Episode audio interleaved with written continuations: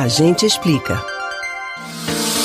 Se novembro está terminando, é sinal que é tempo de Black Friday. O famoso saldão que promete oferecer preços exclusivos e irresistíveis já começou. Você provavelmente já sabe como a Black Friday funciona e talvez já esteja se planejando para comprar alguma coisa. Mas você sabe qual a origem do termo Black Friday e como a data teve início? Essa curiosidade é o tema do Agente Explica de hoje. A Black Friday é um dos dias mais aguardados no ano por lojistas e consumidores de todo o mundo.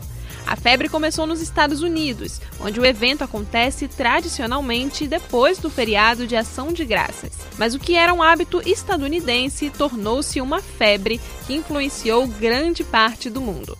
Em tradução livre, Black Friday significa Sexta-feira Negra, sendo mais um adjetivo que utiliza a cor negra como sinônimo de calamidade. Não precisa nem dizer que o termo é equivocado e preconceituoso, não é?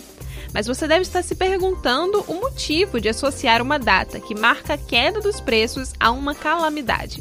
Bom, é que o termo foi usado pela primeira vez nos Estados Unidos no dia 24 de setembro de 1869, quando dois especuladores tentaram tomar o mercado do ouro na Bolsa de Nova York. Quando o governo soube disso, foi obrigado a intervir para corrigir a distorção provocada, e a alternativa encontrada foi elevar a oferta da matéria-prima ao mercado.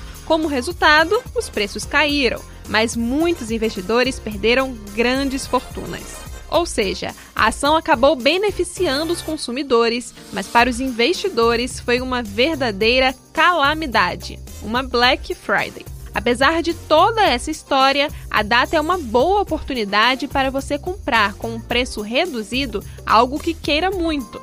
Então, atenção! Desconfie se a promoção estiver muito barata.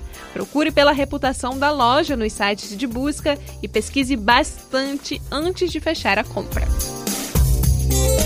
Você pode ouvir novamente o conteúdo do Agente Explica no site da Rádio Jornal ou nos principais aplicativos de podcast: Spotify, Deezer, Google e Apple Podcasts. Beatriz Albuquerque para o Rádio Livre.